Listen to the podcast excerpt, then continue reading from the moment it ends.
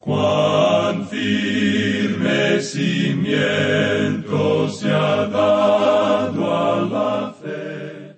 A través de la Biblia, un análisis de la Biblia libro por libro que le ayudará a crecer espiritualmente. Estos estudios fueron diseñados por el doctor J. Vernon McGee. Acompáñenos en este fascinante recorrido a través de la Biblia. La palabra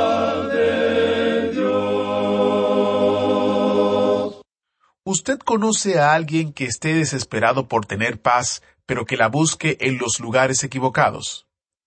En el capítulo 5, versículo 1, el libro de Romanos nos dice que, justificados pues por la fe, tenemos paz para con Dios por medio de nuestro Señor Jesucristo. Pero con demasiada frecuencia no suele ser el primer lugar donde la gente busca la paz. Bienvenidos a través de la Biblia, el programa donde conocemos a Dios en su palabra. Soy su anfitrión, Heiel Ortiz. Hoy, en nuestro estudio del el libro de Daniel capítulo 4, veremos que incluso el rico, grande y poderoso rey Nabucodonosor se dio cuenta de que la verdadera paz se encuentra en última instancia en Dios. Le tengo una pregunta. ¿Quiere usted profundizar en su estudio de la palabra de Dios, específicamente del libro de Daniel y Ezequiel? Tenemos dos recursos que le ayudarán en ese proceso. Es el comentario de Ezequiel y Daniel, ambos libros en un solo volumen. El doctor Magui creía que el estudio de la profecía debe inspirarnos a un vivir espiritual y el estudio atento de la palabra de Dios. El comentario de los libros de Ezequiel y Daniel basado en el programa de A través de la Biblia le ayudarán a entender esos dos libros proféticos con el propósito de conducir una vida de santidad y de temor a Jehová. También está el recurso el librito Lecciones de Valor del libro de Daniel, un relato verdadero de un hombre llamado Daniel que repetidamente se alineó con Dios en vez de con el hombre, incluso cuando le costó todo. Estos dos recursos se encuentran en nuestra página web como descarga gratuita digital. Le invitamos a descargarlos y hasta compartir la página con sus amigos y conocidos. El sitio web es a través de la biblia.org barra destacado. A través de la biblia.org barra destacado. Lamentablemente no nos es posible enviar los recursos fuera de los Estados Unidos, pero para los que tienen una dirección en los Estados Unidos o viven en los Estados Unidos, con mucho gusto se lo podemos enviar sin costo alguno. Solo deben de llamarnos al número 1-800-880-5339 para solicitar los recursos. El número otra vez es 1-800-880-5339. Encuentre los detalles y el número de teléfono en a través de la biblia.org barra destacado. Iniciamos este tiempo en oración. Padre Celestial, te damos gracias porque tu palabra nos muestra cada vez que debemos acudir a ti en primera instancia. Ayúdanos a darnos cuenta si estamos buscando paz, seguridad o estabilidad fuera de ti y permite que podamos arrepentirnos y venir a ti de corazón sincero a encontrar lo que nos hace falta. Usa este tiempo, usa este estudio. En el nombre de Jesús te lo pedimos. Amén. Con nosotros, nuestro maestro Samuel Montoya, guiándonos y dirigiéndonos en el estudio bíblico de hoy. En este capítulo cuatro del libro de Daniel, que vamos a comenzar a estudiar ahora, encontramos el sueño que tuvo Nabucodonosor de un gran árbol. Este árbol fue cortado hasta las raíces y fue algo que fue cumplido en el período siguiente a esta enajenación que sufrió el rey Nabucodonosor. En este capítulo vamos a recibir mucha información que no habíamos tenido antes en cuanto a este hombre Nabucodonosor. Aquí había en realidad un secreto y era algo de lo cual la gente no se jactaba. Estamos seguros de eso. Fue la forma de enajenación que sufrió Nabucodonosor. Y ahora vamos a observar esto. El relato que tenemos aquí parecería ser de una página procedente de los archivos de Babilonia. Comienza con el testimonio de Nabucodonosor. Los primeros cuatro versículos son el testimonio de este rey, y estos en realidad deberían estar ubicados al final del capítulo, porque este testimonio es el resultado de una experiencia que este hombre tuvo y que se nos relata aquí en este capítulo cuatro del libro de Daniel. Tenemos luego aquí esta visión de Nabucodonosor de un gran árbol, y esto comienza en el versículo cuatro hasta el dieciocho. Luego Daniel interpreta la visión del gran árbol en los versículos diecinueve al veintisiete. Tenemos después el cumplimiento trágico de este sueño y la enfermedad mental de Nabucodonosor en los versículos veintiocho al treinta y tres. Luego tenemos el tiempo de ese sueño cumplido y Nabucodonosor recobra sus facultades mentales. Y eso lo vemos en los versículos treinta y cuatro al treinta y siete. Esperamos, amigo oyente, que usted pueda tener las notas y bosquejos con usted, y si no, pues por lo menos tenga un cuaderno, un papel y anote estos bosquejos que estamos dando sobre estos capítulos. Ahora, este hombre Nabucodonosor sufría de una enajenación mental que es muy bien conocida hoy. Nosotros vamos a sugerir que muchos gobernantes mundiales han sufrido de esta enfermedad. Estamos viviendo en un día cuando se le da mucha atención a las enfermedades mentales, y hay ciertas formas de anormalidades que también tienen toda la atención, y aparentemente vivimos en un día cuando existe mucho de esto.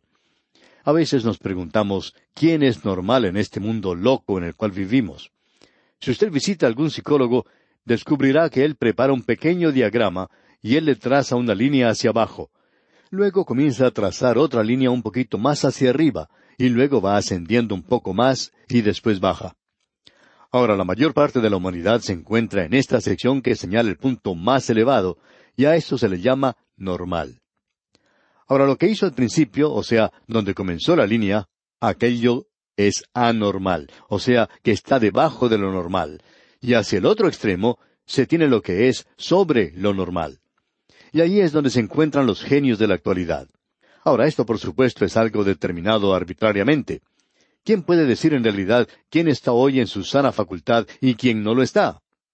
La norma es la forma en la cual todos nos comportamos hoy, la forma en que se porta la mayoría de nosotros, y cuando uno tiene una mayoría, a eso se le llama normalidad. Pero cuando uno tiene solamente unos cuantos que están reaccionando, entonces a eso se le llama anormal. Pero ¿quién puede decir en realidad que lo que la mayoría está haciendo, eso es lo normal?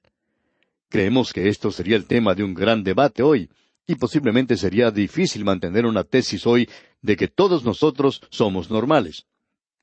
En la obra de Shakespeare, Hamlet es enviado de Dinamarca a Inglaterra. Y la razón por la cual eso sucede es porque pensaban que Hamlet estaba sufriendo cierta enajenación y Shakespeare hace esa declaración de que eso tiene que ser representado ante una audiencia inglesa. Él dijo, lo enviamos a Inglaterra porque allí todos son así, anormales. Bueno, eso se puede aplicar a toda la raza humana. Alguien contaba la siguiente historia en una ocasión. Decía que un hombre todas las noches pensaba que alguien se había escondido debajo de su cama. Él, por supuesto, no podía dormir y se levantaba y miraba debajo de su cama quedaba satisfecho de que allí no había nadie en ese momento, regresaba a la cama, pero no había descansado cinco minutos cuando volvía a pensar que alguien estaba debajo de su cama. Se volvía a levantar y a mirar debajo de su cama. Hacía eso todas las noches y, por supuesto, no podía dormir muy bien. Este hombre sabía que esto era anormal. Así es que decidió ir a visitar a un psiquiatra y le contó su problema. Y este psiquiatra le dijo, bueno, usted tiene un problema y va a ser difícil la tarea de hacerlo regresar a usted a la normalidad, pero creo que lo podemos hacer. Bien, esto va a demorar unas diez sesiones y le va a costar a usted tanto dinero por cada sesión. Bueno, dijo el hombre, yo voy a pensar esto y luego lo regresaré. Salió de allí, pero no regresó. Pasaron varios días y semanas también pasaron. Y en cierta ocasión el psiquiatra se encontró con este hombre en la calle y le dijo, Oiga, usted no era el hombre que me vino a ver una vez porque tenía un problema que creía que había un hombre debajo de su cama. Usted tenía que haber regresado, pero no lo hizo. Me pregunto, ¿por qué no lo hizo? Y entonces este hombre le contestó, Bueno, me curé. Y el psiquiatra le pregunta, ¿cómo se curó? Y el hombre contestó, Yo tengo un amigo que es carpintero, y después de haber ido a visitarle a usted, le dije a mi amigo cuál era mi problema, de que había alguien debajo de mi cama y me tenía que levantar muchas veces por la noche para mirar debajo de la cama. Y mi amigo me dijo, bueno, yo voy a arreglar eso. Así es que él vino a mi casa con un serrucho y, sabe, le cortó las patas a la cama. Y luego agregó, Ahora no puedo ir debajo de la cama, no puedo mirar debajo de la cama. Y amigo oyente, creo que muchos de nosotros sufrimos de cierta normalidad, pero este hombre, Nabucodonosor, tenía un gran problema. Era esa clase de problema. En primer lugar, en este capítulo cuatro, él nos da su testimonio. Y quisiéramos que usted preste atención a lo que se dice aquí. Esto fue tomado de los archivos de Babilonia y estas son cosas que uno no publica. Estas son cosas de las cuales uno en realidad no se jacta. Pero aquí tenemos su testimonio y vamos a encontrar por qué lo dio. Leamos pues los primeros tres versículos de este capítulo cuatro de Daniel. Nabucodonosor, rey, a todos los pueblos, naciones y lenguas que moran en toda la tierra, paz os sea multiplicada. Conviene que yo declare las señales y milagros que el Dios Altísimo ha hecho conmigo. Cuán grandes son sus señales y cuán potentes sus maravillas. Su reino, reino sempiterno, y su señorío de generación en generación. Creemos que esto en realidad es un testimonio maravilloso. Y además nos muestra cierto desarrollo. Cuando observamos lo que decía el capítulo tres, vimos que él había emitido un decreto, pero aquí él nos presenta un verdadero testimonio, nos revela un verdadero desarrollo. En el capítulo tres, versículo veintinueve, él emitió un decreto, y allí él expresaba un convencimiento. Aquí él presenta un testimonio personal. Antes era un decreto, aquí tenemos una decisión. Antes había un convencimiento, aquí tenemos una conversión. Él envía un mensaje de paz a todos los pueblos, naciones y lenguas de toda la tierra. Él no está hablando de paz entre las naciones. Él ha obtenido ya esta paz, gracias a su poder, gracias a su fortaleza militar. En su lugar, Él está hablando aquí de paz en el corazón, lo que siente el pecador cuando sabe que ha sido aceptado por Dios y tiene paz con Dios. La tranquilidad de este hombre fue restaurada, y eso lo vamos a ver al avanzar en este capítulo. Él habla de las cosas que Dios ha hecho para con él. Su testimonio es muy personal. Dios ya no es solamente el Dios de estos tres jóvenes hebreos. Él ahora testifica de las señales de Dios, de sus maravillas y de su reino. Él reconoce que las normas, las reglas de Dios son superiores a Él, que el reino de Dios es superior a Él. Esta es una paz que solo puede llegar al corazón humano cuando éste conoce a Dios. Como dice el apóstol Pablo en su carta a los Romanos capítulo cinco versículo uno, Justificados pues por la fe, tenemos paz para con Dios por medio de nuestro Señor Jesucristo. Esa paz que Él logró por medio de su sangre derramada en la cruz. Esa paz que viene al corazón del pecador hoy. Esa paz que le asegura que todo está bien debido a que Cristo ya pagó el castigo del pecado y uno ahora está del lado de Dios. Detrás de todos los problemas y dificultades en este mundo, de la tristeza del corazón, detrás de todo esto, se encuentra este asunto del pecado las cosas no andan muy bien. Como cierto joven dijo en una ocasión, yo no tengo paz conmigo mismo, no tengo paz con mis padres, no tengo paz con mis maestros, yo no tengo paz con nadie. Lo fundamental es que tiene primero que hacerse la paz con Dios. Cuando hay paz en el corazón humano, entonces puede haber paz con aquellos que nos rodean. Pero mientras eso no suceda, los hombres no pueden conocer la paz. Pensamos que mucha de la anormalidad y de lo que se llama enajenación puede ser curado llevando el Evangelio y el conocimiento de Dios a la gente. Hace un tiempo ocurrió un asunto verdaderamente absurdo. Cuando los prisioneros de guerra, de la guerra de Vietnam, fueron liberados, se había preparado hospitales en las Filipinas para que éstos pasaran un tiempo allí para reponerse, y los médicos iban a examinar, iban a dar exámenes psicológicos pero los prisioneros bajaron de sus aviones rápidamente, solamente deseando llegar a un teléfono para poder llamar a la esposa a quien no habían visto por mucho tiempo, o a la madre, o a alguna otra persona y conversar con ellos. Muchos de ellos dijeron que Dios había estado con ellos. Ellos habían aprendido a orar y Cristo había estado con ellos. ¿Y sabe usted quién necesitaba el tratamiento psicológico de veras? ¿Sabe usted quién necesitaba ayuda? No eran los prisioneros de guerra, sino esos otros, esos psicólogos y médicos, aquellos que pensaban que estos prisioneros iban a necesitar su tratamiento. A la gente se le enseña de todo hoy. En las escuelas y en los colegios se les enseña muchas cosas. Sin embargo, quitan la palabra de Dios y allí no existe paz. La palabra de Dios puede traer paz al corazón humano, y este era el problema que tenía Nabucodonosor. Cuando él pudo hacer esa paz con Dios, Dios entonces hizo su paz con él. Dios ya la había hecho con él, y él está esperando que usted, amigo oyente, haga su paz con él. Cuando se logra eso, entonces no es necesario que usted pase mucho tiempo en el consultorio del psiquiatra. Usted descubre que es un creyente radiante. Y opinamos que cuando estos prisioneros de guerra regresaron a sus hogares y observaron la sociedad de hoy, pudieron darse cuenta que era una sociedad enferma, que ellos eran los que necesitaban ayuda. Los prisioneros no la necesitaban. Bueno, vamos ahora a hablar acerca de Nabucodonosor. Vamos a descubrir algo en cuanto a esta enajenación que él sufrió. Y vamos a ver algunos síntomas, comenzando aquí con el versículo cuatro de este capítulo cuatro de Daniel. Yo, Nabucodonosor, estaba tranquilo en mi casa y floreciente en mi palacio. Ahora usted ha notado el uso que este hombre le da al pronombre personal yo, y también mi.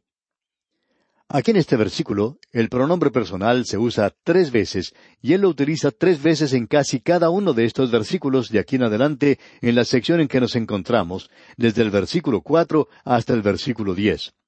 Él está sufriendo de un mal que también sufrió Job en el pasado. Ahora escuche usted el versículo cinco. Vi un sueño que me espantó, y tendido en cama, las imaginaciones y visiones de mi cabeza me turbaron. Él se refiere a todo lo suyo, a lo mío y al yo. Y vamos a enfatizar ese pronombre personal de aquí en adelante. Leamos ahora los versículos seis al diez. Por esto mandé que vinieran delante de mí todos los sabios de Babilonia para que me mostrasen la interpretación del sueño. Y vinieron magos, astrólogos, caldeos y adivinos, y les dije el sueño, pero no me pudieron mostrar su interpretación hasta que entró delante de mí Daniel, cuyo nombre es Belsasar, como el nombre de mi Dios, y en quien mora el Espíritu de los dioses santos. Conté delante de él el sueño, diciendo, Belsasar, jefe de los magos, ya que he entendido que hay en ti Espíritu de los dioses santos, y que ningún misterio se te esconde, declárame las visiones de mi sueño que he visto y su interpretación. Estas fueron las visiones de mi cabeza mientras estaba en mi cama. Me parecía ver en medio de la tierra un árbol cuya altura era grande. Ahora, esa era la visión que tuvo este hombre Nabucodonosor, y él está presentando ahora este sueño que él tuvo, y nos presenta una superabundancia del pronombre personal yo. Y quisiéramos finalizar diciendo algunas palabras en cuanto a la enajenación que sufrió Nabucodonosor. Pensamos que la familia guardó silencio cuando esto sucedió. No creemos que ellos tuvieran mucho que decir en cuanto a lo que sucedía. Estamos seguros que quienes estaban más cerca del rey habían reconocido este problema. Pensamos que los psiquiatras del presente hubieran llamado a esto el padecimiento nervioso llamado histerismo. El histerismo es una enfermedad nerviosa crónica más frecuente en la mujer que en el hombre, se caracteriza por la gran variedad de síntomas, principalmente funcionales, y a veces por ataques convulsivos.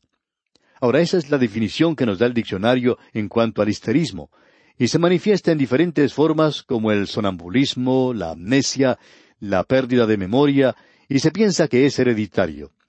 Es interesante notar la cantidad de gobernantes mundiales que han sufrido de esta clase de enfermedad. Vamos a mencionar algunos de ellos. Alejandro Magno, de paso digamos que él también sufría de alcoholismo.